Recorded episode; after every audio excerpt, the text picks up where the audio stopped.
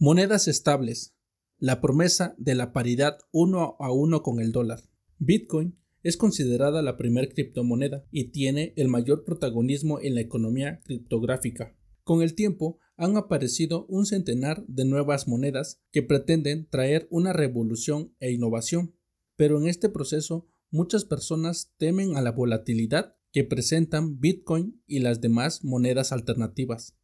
Muchos piensan que no existe certidumbre al comprar Bitcoin y demás monedas, ya que en muchas ocasiones los propios activos se vuelven difíciles de intercambiar y de transferir en cantidad específica, sin que en el proceso te veas afectado por la volatilidad, haciendo que en un principio la persona promedio que está conociendo la economía de las criptomonedas se sienta desconcertada más cuando son usadas en comercios o las reciban a cambio de bienes y servicios.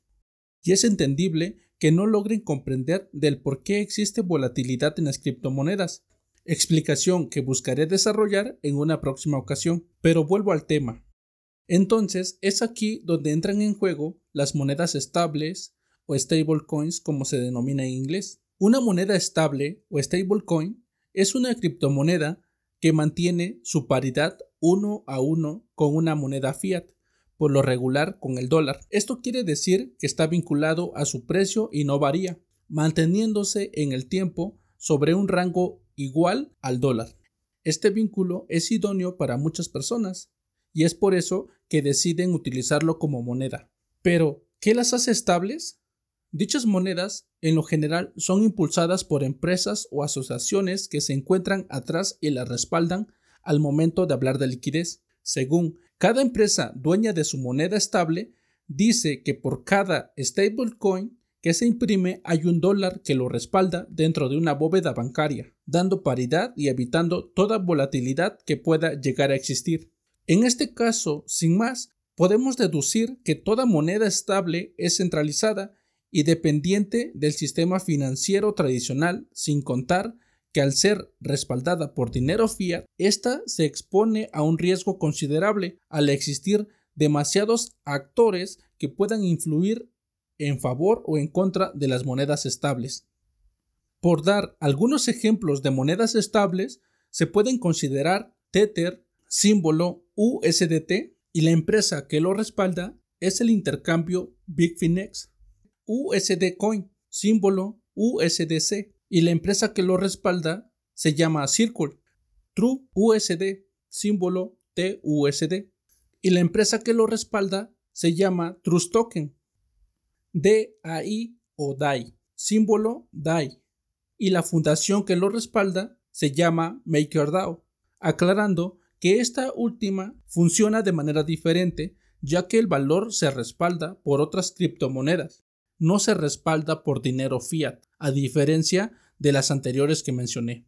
Pues para crear DAI se debe de poner de colateral otras criptomonedas. Entonces, ¿cuál debería ser la utilidad de las monedas estables? Sencillo, solo se deben de utilizar estas monedas estables como medios que faciliten la liquidez de los mercados de intercambios y también ayuden sirviendo como un instrumento que se pueda adoptar como moneda que evite la volatilidad.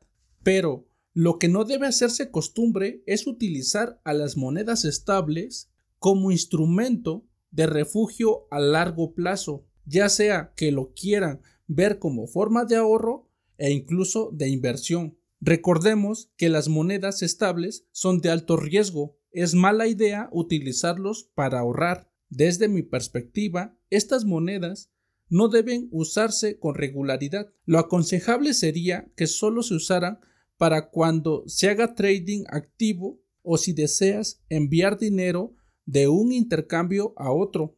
Así que no tomes riesgos extras al almacenarlos por más tiempo de lo debido. También se debe entender que las monedas estables se deben de considerar una promesa de pago las empresas que emiten estos activos están centralizadas y con ello puede que en algún momento puedan ser intervenidas por los gobiernos e incluso las propias monedas estables no estén respaldadas como dicen estarlo. Y a todo esto, ¿por qué las personas pueden preferir una stablecoin a Bitcoin, pongo un poco de contexto. El dólar es la moneda que tiene mayor dominación alrededor del mundo, ya que se utiliza a nivel global en el comercio internacional, pues sirve como una moneda de cambio en la compra y la venta de bienes mercantiles entre países. Para esto, los pocos especializados en el tema podrían ver en las monedas estables una posible forma de hacerse de dólares, sin comprender los riesgos en los que incurren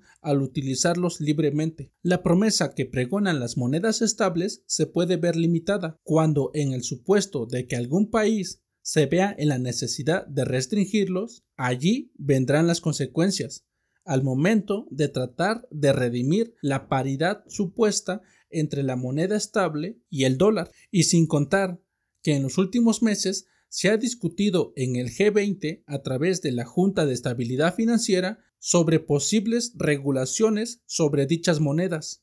Las monedas estables, para este caso, su principal debilidad se constituye en la centralización, exponiendo de esta forma el alto riesgo que el usuario promedio no tiene contemplado. Como reflexión final, las monedas estables pueden servir como un instrumento eficaz para combatir volatilidad y falta de liquidez en el corto plazo, pero su utilidad no debe llevarse al terreno de medio o largo plazo a través de ahorro o activo de refugio. Las monedas estables pueden en el futuro no cumplir con la promesa de paridad uno a uno con el dólar. También se debe de tomar en cuenta que las empresas que los respaldan o promueven su uso pueden ser embargadas o cerradas sin más, dejando en el limbo todo valor que diga representar la moneda estable.